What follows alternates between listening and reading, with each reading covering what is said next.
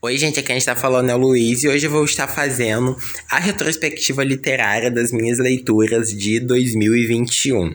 É, eu vou estar respondendo algumas perguntas. Eu sempre vejo essas perguntas no canal Ler Antes de Morrer, da Isabela Lubrano. Eu não sei se foi ela que criou essas perguntas, mas eu sempre vejo lá, respondo de forma indireta, mas hoje eu vou estar respondendo aqui com vocês. Mas antes de responder as perguntas, vamos aqui fazer um breve levantamento. É, nesse ano de 2021 eu li um total de 18 livros. Eu sei que não é muito, levando em consideração que algumas pessoas leem até 40 livros por ano, mas eu achei um número bom para mim, é, levando em consideração que esse ano de 2021 foi um ano muito puxado. É, eu achei um número bom e eu sempre digo: cada um tem que respeitar o seu ritmo de leitura. Aqui eu li o meu ritmo de leitura.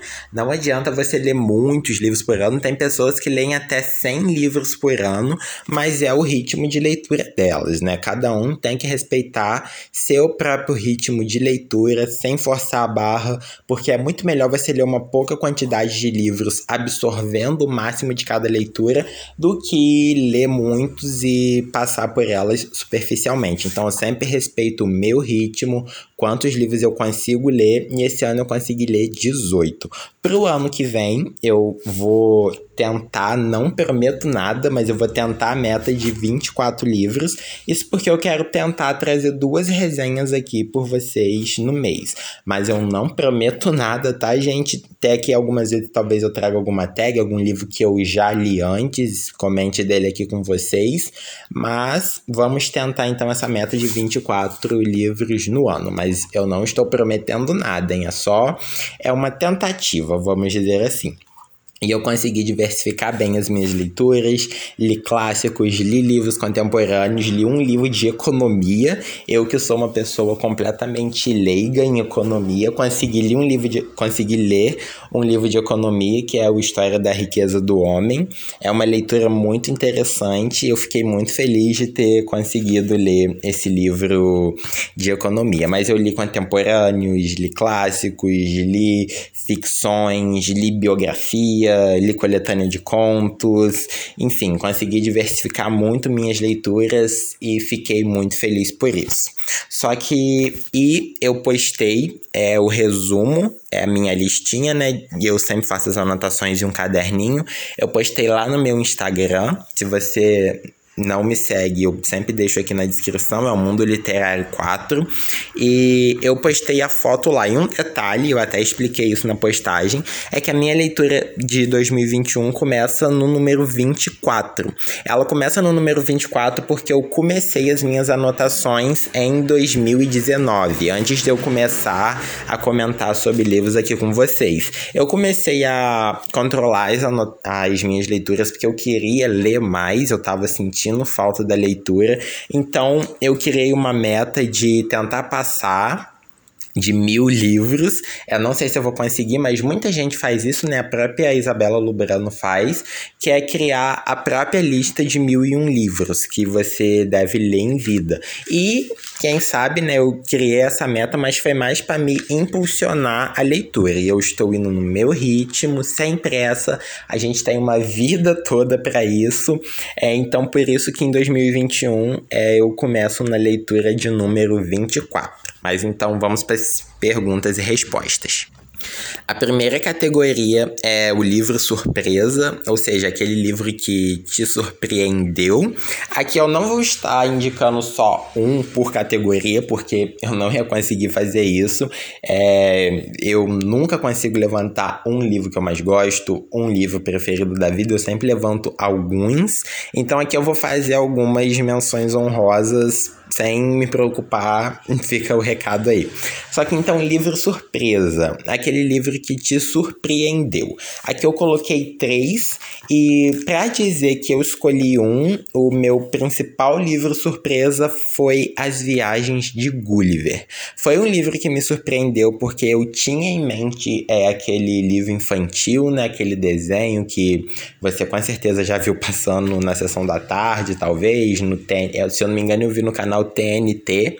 Só que eu imaginava uma história infantil, né? Aquela história de fantasia, quando na verdade eu vi toda aquela crítica social que o autor faz à sociedade, aos partidos políticos. Ele desenvolve nessas viagens do Gulliver diversas críticas à sociedade que ele estava vivendo. Então, por isso me surpreendeu muito. Só que outros livros que eu citei aqui foram Seminário dos Ratos. Ele me surpreendeu porque foi minha primeira coletânea de contos, não tinha o costume de ler contos e essa primeira coletânea eu comecei muito bem, me agradei muito no estilo da Lígia Fagundes Telles e vou tentar ler outra coletânea de contos nesse ano de 2022. Vamos ver se eu vou conseguir. E o terceiro livro que eu coloquei foi A Falência. É, eu digo que ele me surpreendeu porque eu não conhecia a obra da Julia Lopes de Almeida e esse livro foi uma boa entrada. Foi, é um livro muito bom, é um livro interessante, recomendo muito. Então ele tá aqui também na categoria categoria livro surpresa. É a próxima categoria é o soco no estômago. Soco no estômago é, seria aquela categoria daquele livro que te deixa sem ar, sem fôlego, que você fica muitas vezes até desconfortável na, durante a leitura. E aqui, é, o primeiro livro que eu vou eleger nessa categoria é o livro Bom Dia, Verônica. Foi o primeiro livro que eu li no ano. É, eu lembro que no ano novo a gente fez uma pequena viagem muito rápida mesmo. A gente foi na praia. Aí, quando a gente estava voltando, eu peguei esse livro que eu tinha no celular. Peguei e fui passando algumas páginas. Quando eu vi, eu achei interessante, já tinha avançado bem na leitura e resolvi concluir. Só que o Bom Dia Verônica, ele é um livro contemporâneo e ele te deixa sem ar, porque ele é um livro muito cru sobre a humanidade. Eu comentei nisso na resenha. É, ele é um livro que te deixa desconfortável. Ele é um livro que ele não se preocupa em censurar as cenas. Você fica você se sente desconfortável enquanto tá lendo. Então ele fica em primeiro lugar nessa categoria.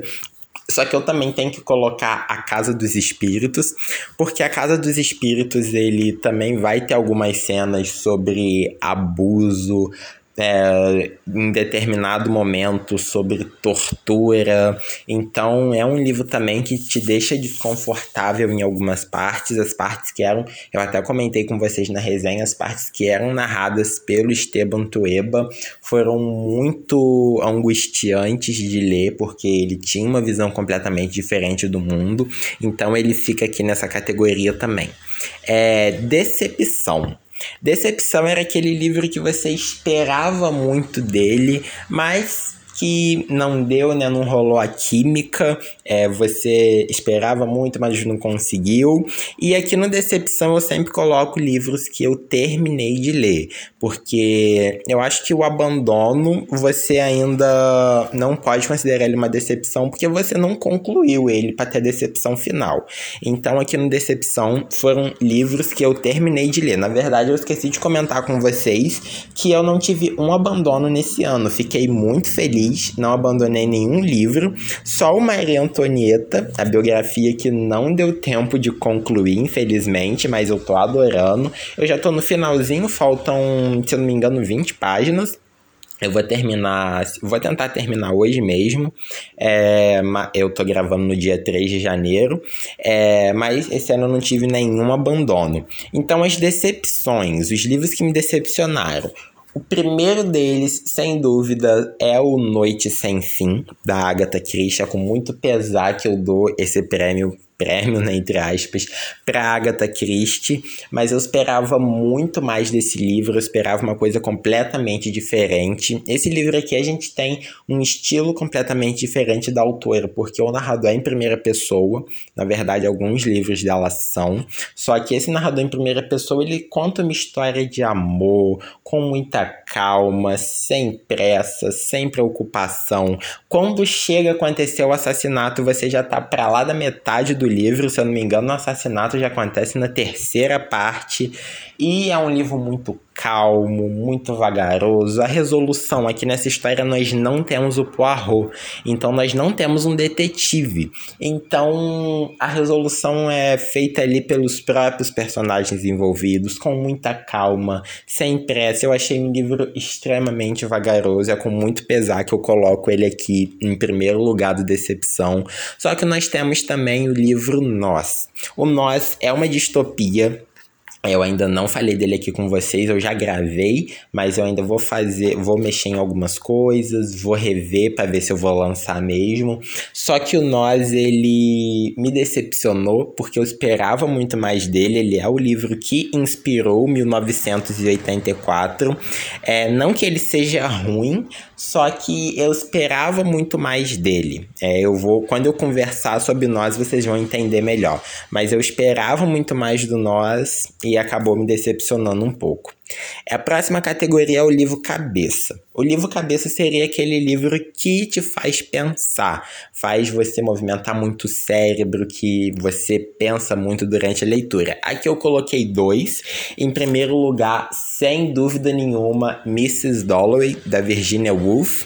É, eu ainda não comentei dele aqui com vocês, mas já tudo, tá tudo pronto para sair. É, eu vou comentar dele em breve.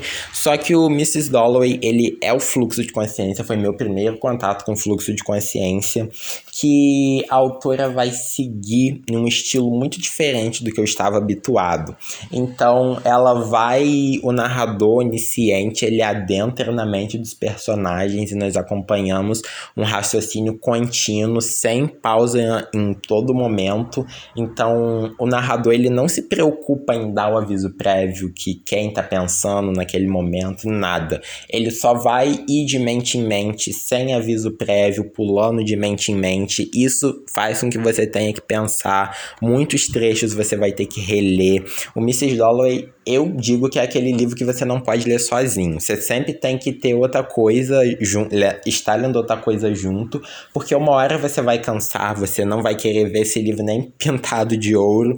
Então você tem que ter um outro livro para esvaziar sua mente. Depois de descansado, você volta para Mrs. Dalloway. É, com certeza fica em primeiro lugar do livro Cabeça. Só que em segundo lugar eu deixo é, História da Riqueza do Homem, eu já falei no início, é um livro sobre economia. Ele vai contar a história sob ponto de vista econômico e economia sob ponto de vista histórico.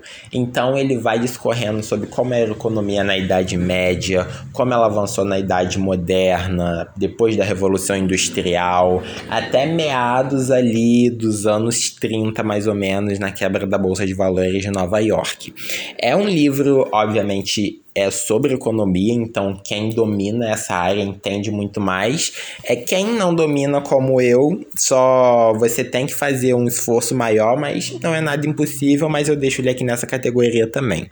A próxima é Eternidade Literária, um livro que você demorou muito tempo para ler, que parecia que você não ia terminar nunca, e sem sombra de dúvidas, esse aqui é o único que tem só um é o Conde de Monte Cristo do Alexandre Dumas. Eu digo que ele é a eternidade literária porque ele tem nada mais, nada menos que 1663 páginas pelo menos nessa edição que eu li, que é a edição de bolso da Zahar.